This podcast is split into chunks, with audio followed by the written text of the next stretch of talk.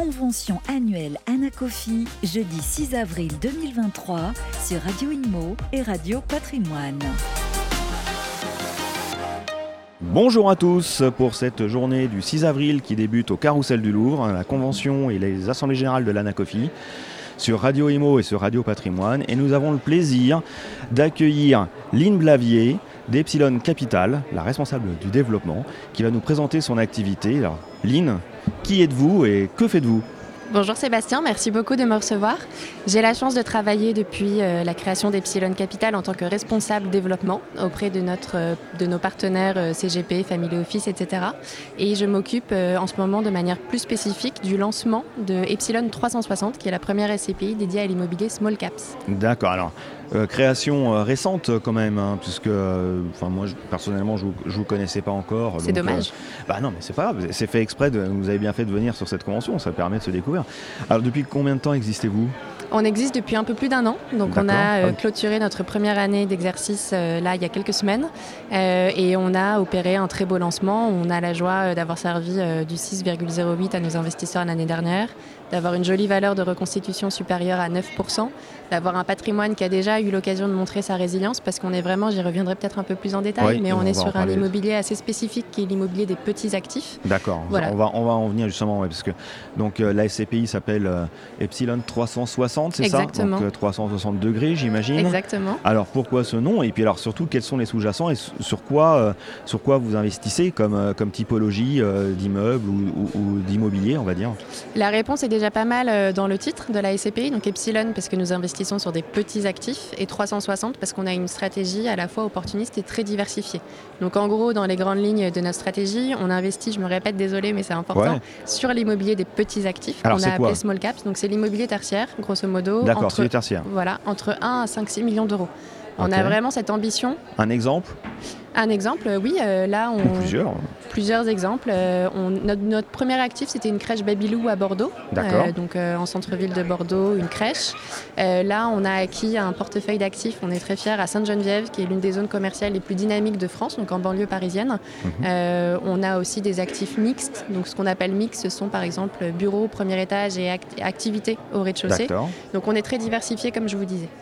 D'accord, pas de résidentiel, juste du bureau. Exact. Euh, enfin, du bureau, enfin, du commerce en bas d'immeuble et du bureau euh, possible, en, comme vous le disiez, en zone d'activité euh, au premier étage, en mixte. Est-ce que vous faites donc exclusivement France ou est-ce que vous avez aussi des actifs ou est-ce que vous pouvez vous ouvrir à, l'étranger, en tout cas l'Europe, parce qu'on en voit de plus en plus Pour l'instant, 100% français. À court, moyen, long terme, 100% français. On est, euh, en tout cas sur ce fonds-là, Epsilon 360, on a une forte conviction sur la France. Comme je vous disais, en fait, sur les petits actifs que nous visons, le contact avec le terrain, à mon sens, est beaucoup plus important euh, doit être vraiment privilégié par rapport aux très gros actifs. Et c'est vrai qu'on a un terrain de jeu énorme aujourd'hui en France et c'est vrai que c'est l'une des forces de notre métier aujourd'hui, du choix que nous avons fait de nous positionner sur ces actifs. C'est que vous le savez mieux que moi, mais le niveau de transaction a fortement baissé en France aujourd'hui sur l'immobilier.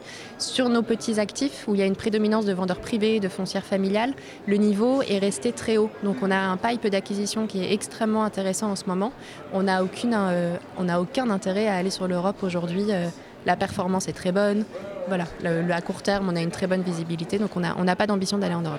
Et puis, alors du coup, comme euh, vous l'avez précisé, comme l'immobilier commence un petit peu, les prix de l'immobilier commencent un petit peu à, diminuer, on va dire, peut-être que ça peut être l'opportunité, effectivement, de ces, ça va être le bon moment de saisir des opportunités de, de, biens immobiliers, de locaux à un prix qui aurait été peut-être un peu surévalué à un moment donné, peut-être il y a 3-4 ans.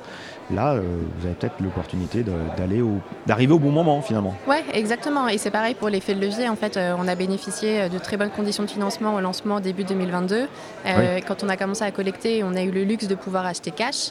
donc on est arrivé en position de force sur ce marché qui, encore une fois, est dominé quand même par les particuliers, par les personnes privées ou les petites personnes morales. Donc on arrive en position de force. Et typiquement, pour vous donner un exemple, on achète entre 6 à 8% en dessous de la valeur d'expertise des biens. D'accord. Voilà, donc on arrive à créer de la valeur dès la signature de nos acquisitions.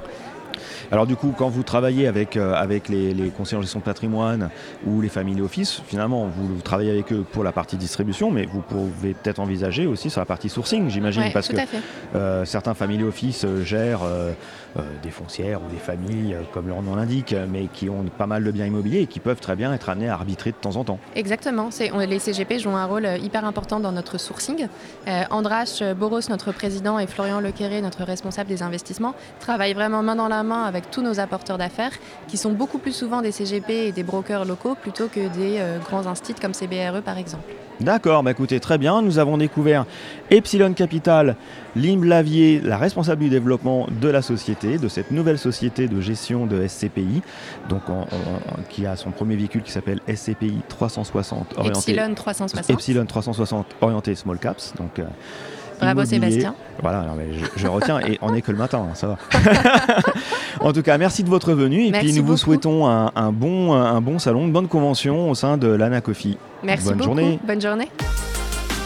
Convention annuelle Anacofi, jeudi 6 avril 2023 sur Radio Inmo et Radio Patrimoine.